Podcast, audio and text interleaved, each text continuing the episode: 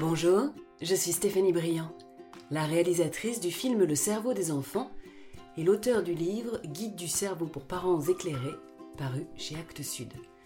Je suis aussi maman de deux enfants.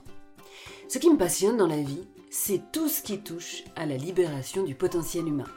Alors, depuis de nombreuses années, je fais des expériences, je collecte des données scientifiques, je parcours le monde à la rencontre d'explorateurs de l'humain pour mieux comprendre comment tirer le meilleur profit possible de notre passage sur Terre.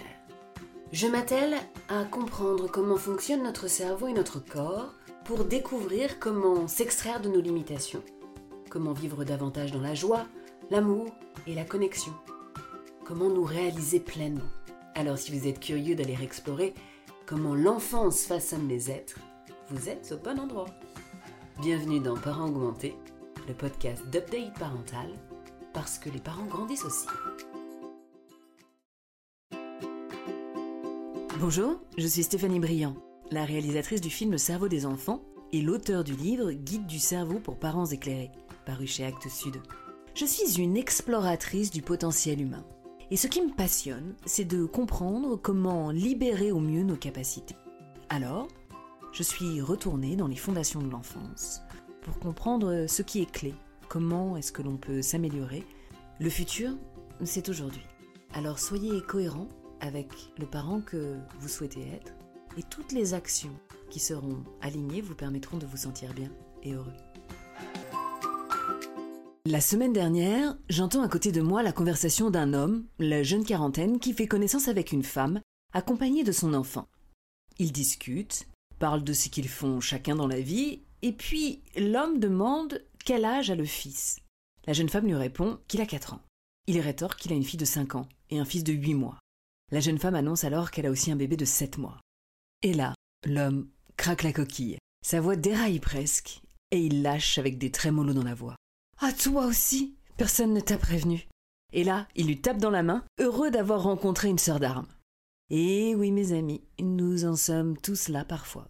Personne ne nous prévient. Devenir parent, ce n'est pas du sirop pour la toux. D'ailleurs, la parentalité fait ressortir nos pires travers. Je pense qu'il nous est tous arrivé au moins une fois d'avoir un mot très cruel pour notre progéniture. La dernière fois, une mère me racontait qu'elle disait régulièrement à ses enfants qu'elle allait les abandonner parce qu'elle n'en pouvait plus. Moi-même, j'ai dit des choses pas très jolies à mes enfants. Des virus mentaux, des poisons insidieux qui les culpabilisent. J'ai parfois dit à mon fils, quand il était petit, que si je ne dormais pas, j'allais mourir. Oui, je sais, j'ai honte. Bon, ce n'est pas complètement vrai d'un point de vue biologique. J'aurais plutôt dû dire je vais devenir folle. Ce n'est peut-être pas mieux, cela dit. Faire croire à l'enfant qu'il a rendu sa mère folle. Enfin. Je crois que tout le monde est heureux d'avoir des enfants. Néanmoins, tout le monde n'est pas heureux d'être parent. Déjà, pour une raison. Est-ce que vous connaissez un autre job où vous êtes corvéable à merci 24 sur 24 à vie, où vous devez être tout terrain sans compter que de vous, pendant plusieurs années, dépend la vie d'être humain Pour moi, le job le plus proche, c'est Navy. Juste pour comparaison, hein. la formation d'un Navy pour un premier déploiement, ça peut aller jusqu'à 30 mois et ça coûte 500 000 dollars. Et très sérieusement, ce qui coûte cher dans leur formation, c'est de leur donner les moyens de devenir des maîtres de leur esprit, car finalement, tout est dans la tête. Alors dans cet épisode, nous allons voir comment maîtriser quelque peu nos esprits et devenir des parents heureux.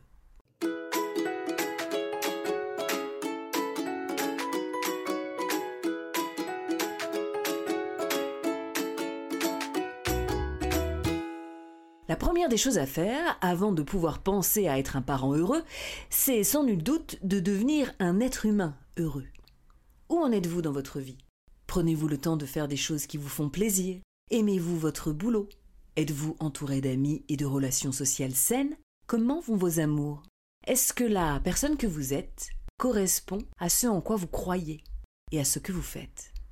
Mettez les choses à plat. Il y a un livre très intéressant sur le sujet qui s'appelle Designing Your Life. En français, Design de vie, faire le point sur sa vie et explorer les possibles, écrit par Bill Burnett et Dave Evans, des spécialistes du design thinking de l'université de Stanford, qui ont appliqué cela à la vie. Car devenir parent, cela nous rappelle à la vie. Nous avons donné la vie à des êtres et on doit les maintenir en vie. Pour le faire du mieux possible, c'est plus aisé si nous sommes véritablement vivants, nous-mêmes. C'est le principe du masque à oxygène dans l'avion. Équipez-vous en priorité et ensuite mettez-le aux autres. On ne peut donner que ce que l'on possède. Si vous êtes frustré de votre existence, malheureux, en colère, vous n'avez pas grand-chose à donner à vos enfants, outre la frustration et la colère. Attention, je ne dis pas que ces sentiments ne doivent jamais vous traverser. S'il s'agit d'étapes passagers, c'est parfaitement normal. En revanche, s'ils s'enracinent, cela vaut la peine de vous interroger. Quand, pour la dernière fois, avez-vous été transporté de joie, ému par un grand sentiment de gratitude À quelle fréquence ces moments se produisent-ils dans votre vie? Réponse 1. Une fois par an. Et encore les années bissextiles. Vous êtes l'archétype du rigolo qui s'ignore, mais qui s'ignore vraiment, et voire qui ignore les autres aussi. Réponse 2. Une fois par mois. C'est comme le sexe, c'est histoire de dire que ça existe encore dans votre vie. Réponse 3. Une fois par semaine. Vous ne lâchez pas le bout, vous vous accrochez, bravo Réponse 4. Une fois par jour. Ça va mieux, non? Vous avez franchi un cap. Félicitations. Réponse 5. Plusieurs fois par jour.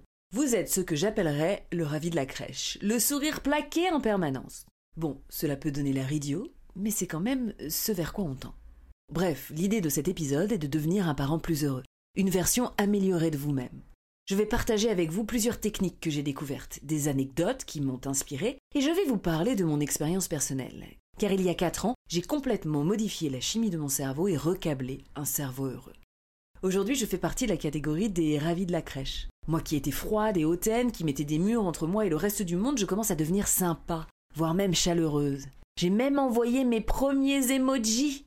Vous ne vous rendez pas compte, mais c'est énorme pour quelqu'un comme moi. On dit que les gens méchants sont des gens malheureux. C'est vrai. Quand on est en paix avec soi-même, épanoui, que l'on se sent accompli et à sa place, il ne vous vient pas à l'esprit d'être mesquin, injuste, froidement critique. On a simplement envie de vivre encore davantage d'expériences qui nous procurent de la joie, et même de la propager, d'embarquer les autres dans notre bulle. Car on ne se sent plus en danger, menacé par le bonheur des autres depuis qu'on en est devenu propriétaire de notre propre bonheur. Quand on recable un cerveau heureux, on se met à aimer beaucoup plus aussi. La caissière, le boulanger, la maîtresse, l'agent de circulation, c'est mieux que les champignons. Mais on va commencer tout doux, avec la gratitude. Ce truc dont tous les émules de la pleine conscience parlent. Alors c'est quoi la gratitude? Eh bien, c'est simplement un déplacement de la pensée sur quelque chose de positif. Et ça, c'est bon pour le cerveau, pour la santé, pour le moral, pour la vie de famille, pour la vie professionnelle, pour tout, quoi. J'ai visité aux États-Unis une école à Dallas, le Momentus Institute, et dans cette école, tous les jours, les élèves et leurs professeurs font un cérémonial de gratitude. La majeure partie des élèves de l'école sont confrontés à la violence dans leur vie quotidienne, dans leur quartier, voire dans leur famille. Ils évoluent aussi dans un univers où les ressources financières sont très limitées. L'adversité est quotidienne. Le personnel encadrant de l'école s'est donc demandé comment aider ces jeunes enfants à se sentir bien, ou simplement un peu mieux. C'est comme cela qu'ils ont mis en place leur rituel. Se passer de main en main, alors qu'ils sont assis en cercle, un gros galet. La personne qui tient le galet dans la main doit dire ce jour-là de quoi il est reconnaissant. Certains disaient Merci pour avoir des amis si géniaux. D'autres Merci pour ma petite sœur, pour ma maîtresse, pour le médecin qui a sauvé ma grand-mère. C'était bien souvent de la gratitude envers des êtres, plutôt que des considérations matérielles. Cette action a pour effet de fixer l'attention sur quelque chose de positif, et donc de ressentir un certain bien-être, du simple fait d'amener l'image à la pensée. Cela permet aux enfants de se rendre compte qu'il y a des aspects positifs dans leur vie. Les Américains disent Where attention goes, energy flows. Où se porte l'attention, l'énergie afflue. Ainsi, porter l'attention sur le positif fait que le positif se gorge d'énergie et prend davantage de place dans notre vie. Mon fils a appris à l'école une chanson américaine que je trouve géniale. C'est une chanson qui date de la guerre. Accentuate the positive. Nous la chantons à tue-tête et c'est un bon moyen d'infuser cet état d'esprit positif à votre progéniture. Chez nous, avec mes enfants, nous faisons des sessions de Merci la vie matinale, en général en quittant la maison. Merci la vie pour ce beau soleil, merci la vie pour notre bonne santé, merci la vie pour mes merveilleux enfants.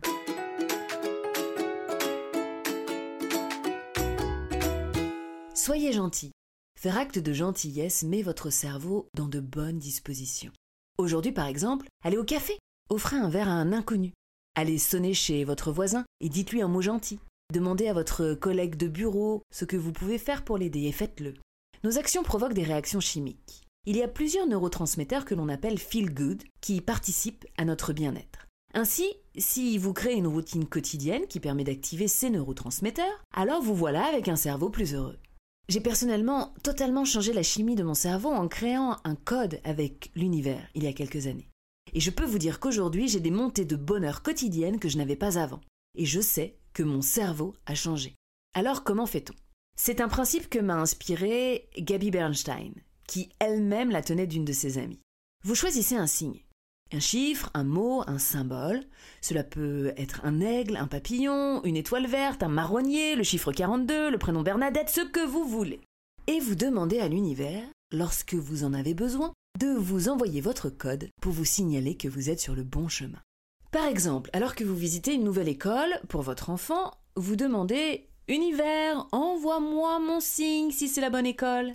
Vous entrez dans le bureau des admissions de la directrice, elle arrive, se présente, vous tend la main, Bonjour, Bernadette Duchemin. Et là, alors que vous remontez dans votre voiture, et que votre signe, vous l'avez compris, est le prénom Bernadette, la radio se met en marche et vous entendez du Nino Ferrer. Bernadette, elle est très chouette. La question n'est pas de savoir si c'est vraiment la bonne école pour votre enfant. Le sujet, c'est ce que cela va provoquer chez vous, dans votre cerveau. De la dopamine et de la sérotonine. La sérotonine parce que vous allez avoir l'impression de ne pas être seul, de véritablement avoir une discussion ouverte avec un univers qui vous veut du bien. La dopamine, car c'est le système de récompense, et comme vous allez être en quête de votre signe, quand vous allez le voir, vous allez avoir cette récompense chimique, de façon probablement augmentée. Un neuroscientifique américain a identifié l'effet maybe, l'effet peut-être, lié à la consommation des réseaux sociaux. Il explique que le fait de vérifier en permanence ces messages, dans l'espoir d'en avoir un, fait que quand ce message arrive, l'effet récompense est boosté au maximum, et donc c'est particulièrement agréable. Bon, et eh bien là, plutôt que de regarder votre Instagram, je vous suggère d'être attentif à votre environnement. Plus vous allez pratiquer ce code avec l'univers, plus vous allez voir votre signe régulièrement, car votre cerveau va le chasser en permanence et scanner son environnement. Choisissez un signe positif, pas une tête de mort, tant qu'à faire. Comme votre attention va se porter dessus, autant la porter sur quelque chose de joli et positif.